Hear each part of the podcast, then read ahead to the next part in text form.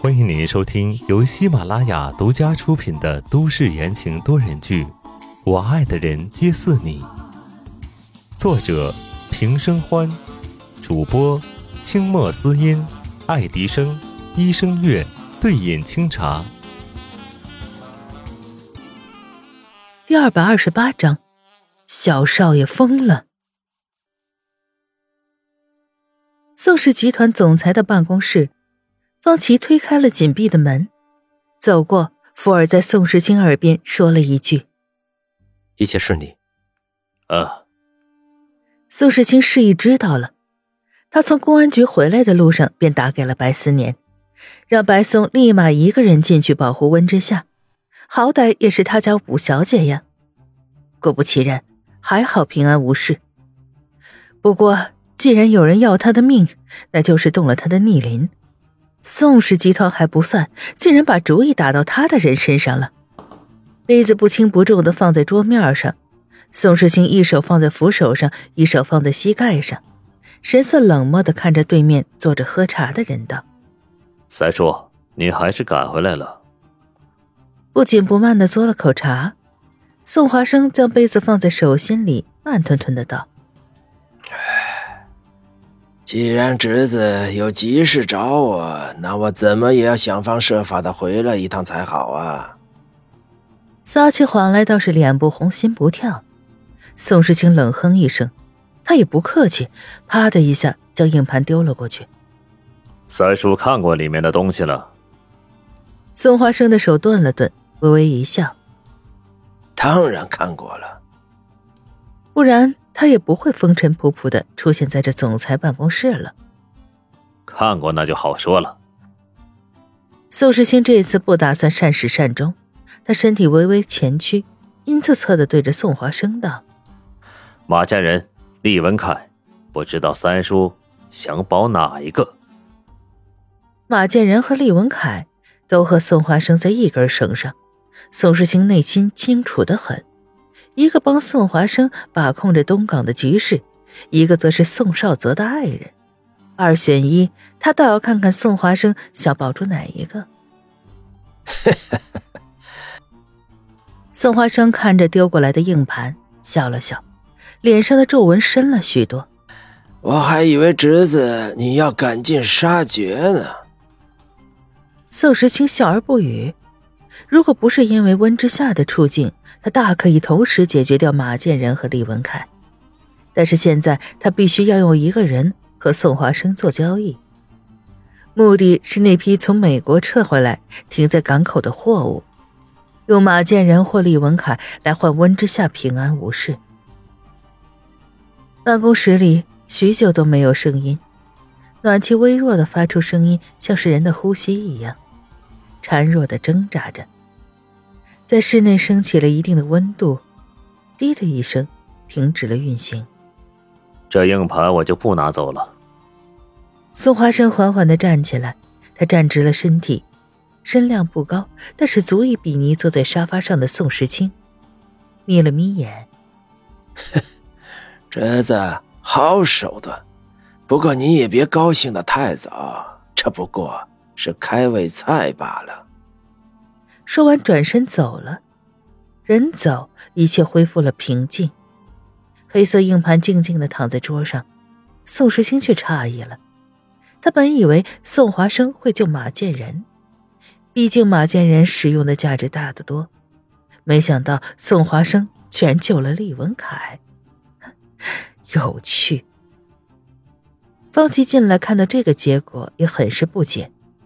宋时清把硬盘递给他，吩咐他发给检察院，解释道：“宋华生也许是个好父亲，所以才愿意为了儿子救他的爱人，才放弃了这么大的一颗棋子。”第二天早上，东港公安局局长马建仁在办案的过程中被歹徒袭中了胸部，当场死亡。一时间，民众纷纷的自发去吊唁。街道上拿着花圈的人络绎不绝，宋时清坐在车内只觉得可笑。最后，当局还是为马建仁找了一个体面的死法，可是他并不太满意。劳斯莱斯开进了公安局，宋世清下车，几个警察恭恭敬敬的把温之夏送出来。世清，身子一重，给人结结实实的抱个满怀。温之夏不顾在场还有这么多人，直接把头埋在了宋时清的怀里，打着颤。他到底还是害怕的。宋时清伸手环住他，自责不已。他一秒钟都不该让他进去的。放心，没事了。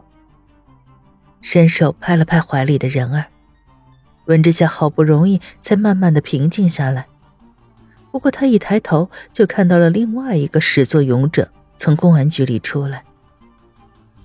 厉文凯沿着台阶而下，眼里不再掩饰憎恨和厌恶。他走到宋时清的面前，看着被他挡在身后的温之夏，诡异的笑了，目光闪烁道。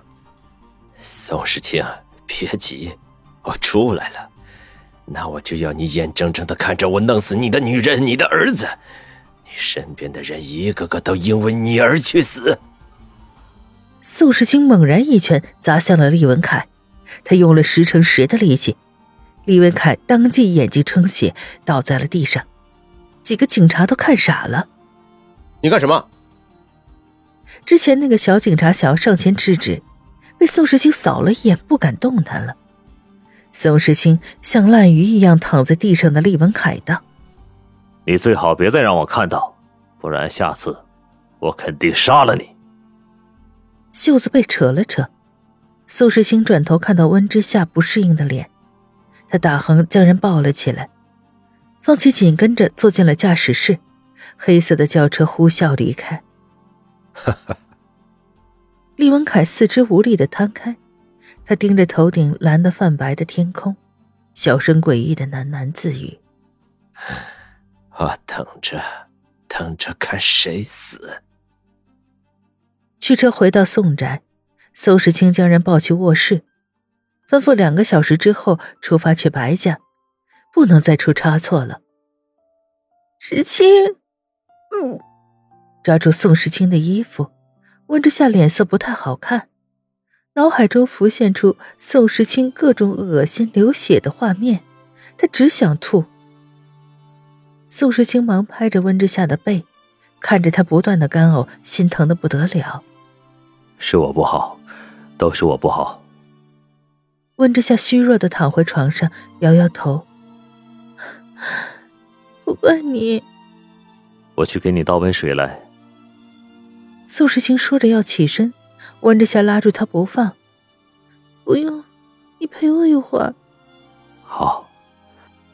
宋时清将人放回床上，给他盖上被子，轻轻的拍着，哄道：“以后我都不会让你再踏进那里半步了。”温之夏笑了笑，点点头。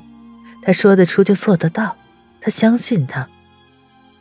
见他这副模样，宋时清总算是放心了。他钻进被子里，抱住自觉靠近的人儿，轻声道：“休息一会儿，等会儿我们直接去白家。”在熟悉的怀抱里，温之夏沉沉的睡过去。他的气息让他安心，让他忘记了昨天那些偶然的味道。可是没睡多久，门外却传来了咚咚咚急切的敲门声。温之夏被吵醒了，眼底还挂着青黑色。怎么了？这毕竟是在宋宅，还没有人敢如此敲主卧的门。翻起身，宋时清给温之夏盖上被子。你继续休息，我去看看。门打开，李川正要敲门的手停在了半空中，还没落下来。规矩都不知道了吗？宋时清温怒，不悦的皱着眉头。李川神色焦急，慌乱不已，他声音都发抖了。少爷，你快去看看，小少爷好像疯了。听众朋友们，本集播讲完毕，感谢您的收听。